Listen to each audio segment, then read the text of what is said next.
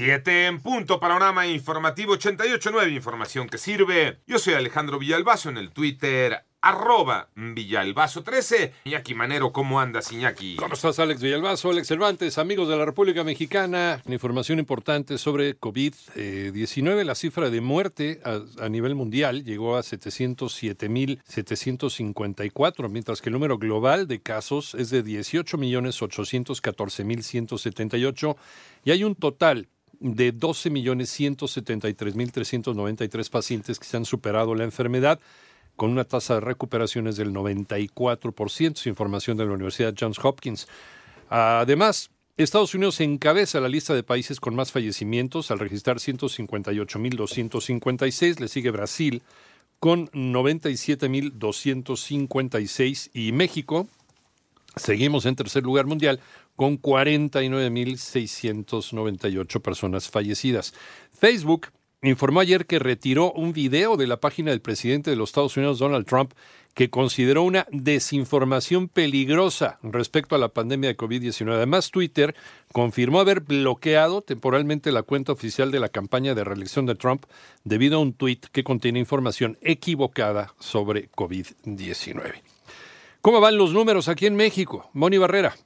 El COVID-19 ya ha afectado a 456.100 personas en México y se registraron 49.698 defunciones. Es muy importante usar el cubrebocas, esos tipos de espacios cerrados y recordar que la utilidad fundamental del cubrebocas es interferir con la salida de los virus en las partículas líquidas o de aerosoles, nariz y boca, impedir la salida. No así el proteger la llegada, úselo, pero es muy importante ser claros y que no se el poder protector del cubrebocas. Así lo dijo Hugo López Gatel, subsecretario de Prevención y Promoción de la Secretaría de Salud. Y sobre contrataciones, sí, definitivamente para la atención del COVID se han contratado casi 50 mil profesionales de la salud. No son solamente médicas y médicos o enfermeras y enfermeros, son distintos tipos de profesionistas del campo clínico de la salud. En 889 Noticias, Mónica Barrera. Bueno, ahora sí el cubrebocas.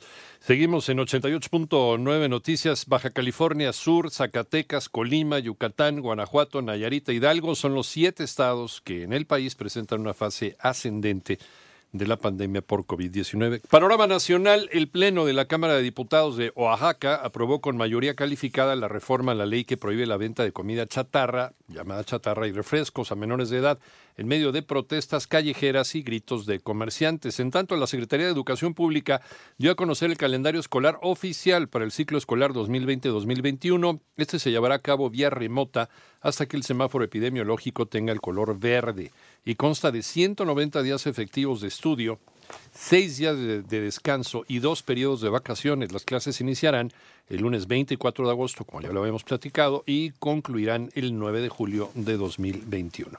En un audio que circula en redes sociales, el titular de la Secretaría de Medio Ambiente y Recursos Naturales, Víctor Manuel Toledo, despotricó contra la 4T y las graves contradicciones que hay al interior del gabinete presidencial sobre el tema de protección a los recursos naturales y utilizar energías renovables.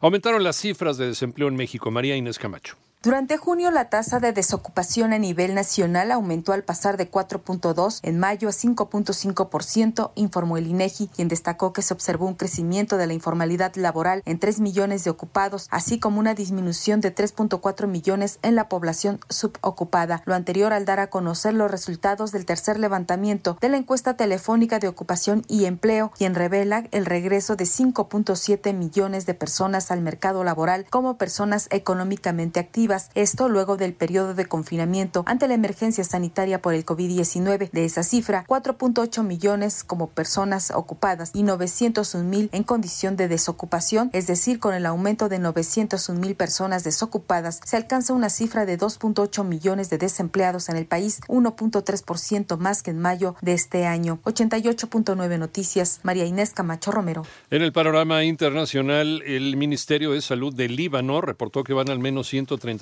personas fallecidas por la explosión en Beirut ocurrida el martes pasado, la cual dejó también cerca de 5.000 heridos y decenas de desaparecidos. Además, alrededor de 300.000 personas se quedaron sin hogar.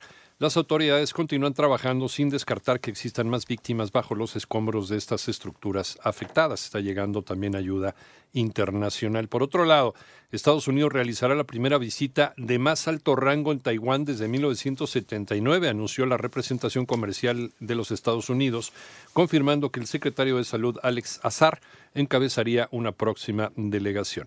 Y un tribunal en los Estados Unidos ratificó la decisión de revocar una regla que anulaba derechos de migrantes. Con eso quedó invalidada la norma del Departamento de Seguridad Nacional que negaba la residencia permanente a inmigrantes legales que usan Medicaid, cupones alimentarios y otras formas de asistencia pública.